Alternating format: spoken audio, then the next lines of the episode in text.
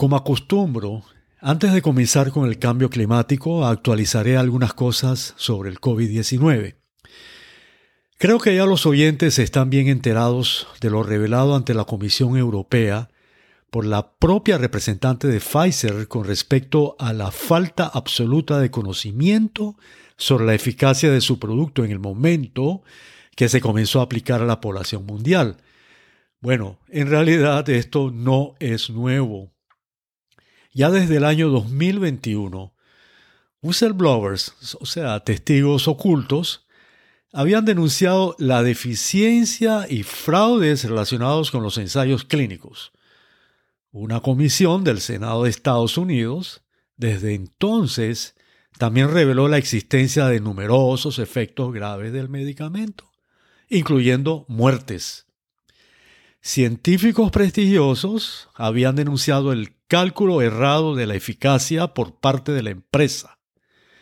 Estudios epidemiológicos tras otro indicaban y siguen indicando el aumento de enfermedad grave y muertes entre los vacunados.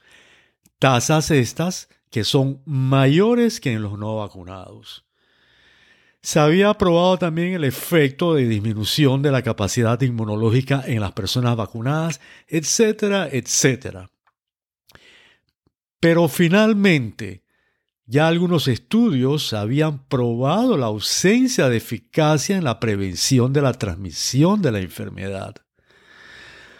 Lo nuevo es que ya la empresa ha tenido que aceptarlo.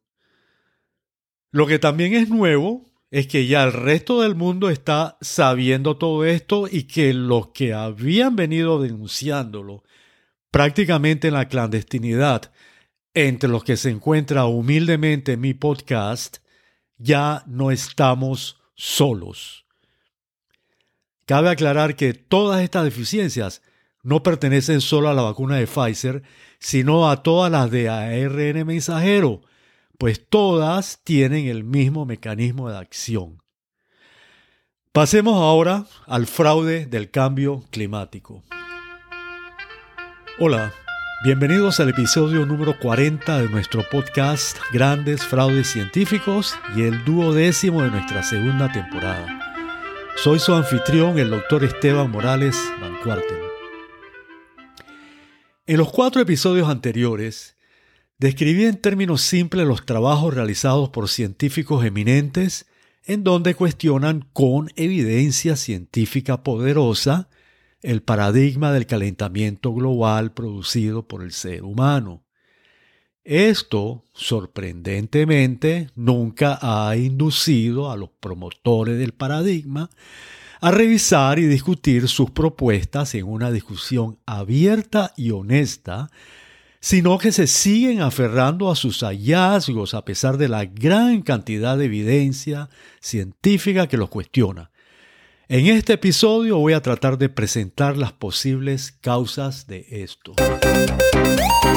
En el episodio 36 cité las palabras de Patrick Moore, uno de los fundadores del movimiento Greenpeace, quien se refirió al paradigma del calentamiento global producido por el ser humano como una campaña de miedo llevada a cabo por científicos corruptos. La define además como una estafa. Este es un científico que se ganó su prestigio por su formación y sus trabajos. Este paradigma, como ya he explicado, se ha basado en cálculos y proyecciones de computadora hechos antes del avance de los trabajos sobre inteligencia artificial que utilizando la tecnología llamada red neuronal artificial han hecho avanzar de una manera exponencial la calidad y precisión de lo que podríamos esperar en un futuro basándose no en predicciones, usando variables matemáticas estáticas, sino en datos dinámicos de una realidad ocurrida en el pasado que recoge el comportamiento natural de la dinámica climática. Aún así, el sentido común nos dice que el futuro no puede ser predicho con total certeza. Esto que es obvio y la gran acumulación de evidencia científica nueva, me hace preguntar cómo es posible que de parte de aquellos que afirman con tanta pasión que hay que creer en la ciencia, persisten de manera tan dogmática en sus teorías obtenidas por cálculos computacionales con tecnologías ya superadas. ¿Acaso la buena fe en la que se basa el espíritu científico de la búsqueda constante de la verdad no lleva a la revisión constante de las hipótesis a la luz de, los avances tecnológicos? Porque hay un empecinamiento en cerrar la discusión y la búsqueda de nueva evidencia, especialmente cuando las medidas que se generan de estas teorías antiguas ponen en riesgo nuestra economía y el desarrollo socioeconómico de nuestras poblaciones. Los propugnadores del paradigma atacan mucho diciendo que hay que seguir la ciencia. Nos insultan a los que proponemos otras teorías diciéndonos que creemos en que la Tierra es cuadrada. Precisamente de eso es de lo que se trata. Seguir la ciencia significa inquirir y presentar constantemente nuevas hipótesis a la luz de nuevas evidencias. Los científicos que inicialmente propugnaron que la Tierra era cuadrada fueron científicos notables que presentaron sus teorías a la luz de la evidencia de ese momento. Y luego, la presentación y análisis de la nueva evidencia que se fue presentando en virtud de nuevas tecnologías que fueron apareciendo, llevaron al hallazgo correcto. Mi única explicación sobre este dilema es que realmente no hay buena fe, pues hay otras agendas que ya no son tan ocultas. Sobre esto se refiere el ingeniero ambiental chileno Douglas Pollock. Escuchemos el negocio de las drogas en el mundo mueve 650 mil millones de dólares al año. ¿Saben cuánto mueve el negocio climático en el mundo? Naciones Unidas a la cabeza, el doble, 1,3 trillones de dólares al año. Ahora, evidentemente es un buen negocio y ahí ven ustedes los gobernantes como de Occidente están todos comprometidos con este fraude.